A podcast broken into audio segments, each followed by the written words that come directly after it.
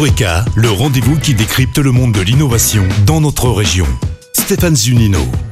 Bonjour, bonjour à tous. Connaissez-vous le rétrofit? Eh bien, pour vous l'expliquer, j'ai le plaisir d'accueillir le président fondateur de Greenmot, Stéphane Londos. Bonjour. Bonjour. Alors, vous avez une expérience de plus de 20 ans dans le monde de la mobilité. Vous avez votre société implantée à Écully, c'est bien ça? Et enfin, ex maintenant installée à Villefranche. Tout à fait. Nous avons ça. démarré à Écully, mais maintenant la société est installée sur Villefranche-sur-Saône.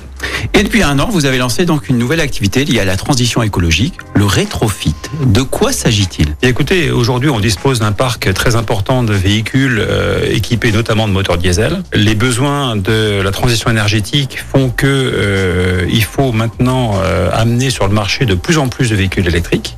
Et le rétrofit, eh bien, c'est simplement prendre un véhicule existant qui a déjà euh, vécu, qui reste euh, avec un potentiel euh, d'utilisa- d'utilisation important et euh, de transformer donc son moteur diesel, de l'enlever et de le remplacer par toute une chaîne de traction électrique. Donc là, c'est transformer des bus urbains diesel en des bus beaucoup moins bruyants et électriques, 100% électriques. Mais écoutez, la technologie, c'est simplement de, de, de remplacer tous les éléments euh, de, constitutifs du, du diesel, c'est-à-dire un moteur, une boîte de vitesse, le réservoir de carburant, le système d'échappement, le système de refroidissement, tout ça, on va l'enlever et on va le remplacer par les constituants d'un véhicule électrique, à savoir un moteur électrique, avec euh, sa batterie d'alimentation, avec tous ses composants de puissance et tout le système de pilotage, c'est-à-dire le, le- le calculateur qui va gérer l'ensemble de la chaîne de traction.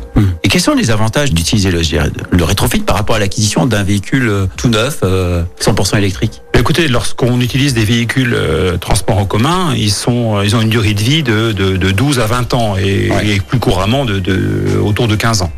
Euh, si on veut réaliser cette transition, il faut les remplacer par des bus propres.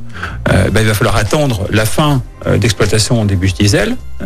Certains ont été achetés l'année dernière, certainement encore cette Ouais. année, et donc ça veut dire 2035. Hmm. Si on veut accélérer cette transition et ne pas euh, jeter, mettre euh, à la casse euh, des véhicules qui sont encore en parfait état de fonctionnement, eh bien, le, le- le- bon sens dit qu'on peut euh, remplacer euh, les éléments qui en font un bus polluant par des éléments propres. Et finalement, à un moindre coût par rapport à l'acquisition?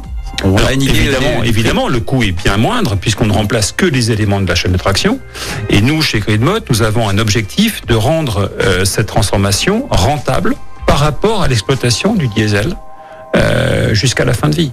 C'est-à-dire qu'on a un objectif de, de, de coût de revient extrêmement agressif pour que cette transformation puisse être généralisée. Vous avez une fourchette à nous donner?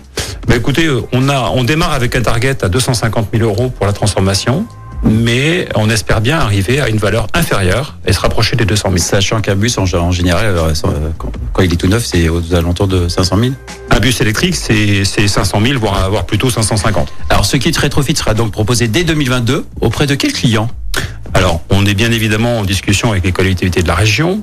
Euh, c'est des problématiques qui sont assez complexes parce que euh, on est là sur des plans euh, de développement multi pluriannuels.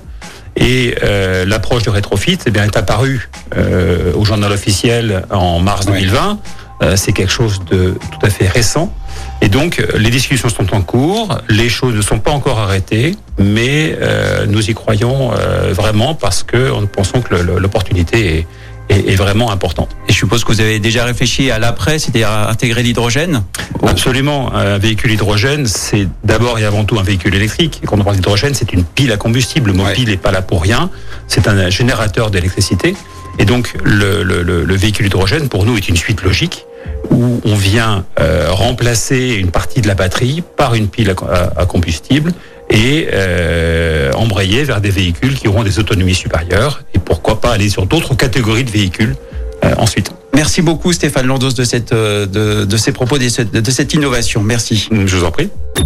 Écoutez votre radio Lyon Première en direct sur l'application Lyon Première, lyonpremière.fr et bien sûr à Lyon sur 90.2 FM et en DAB+.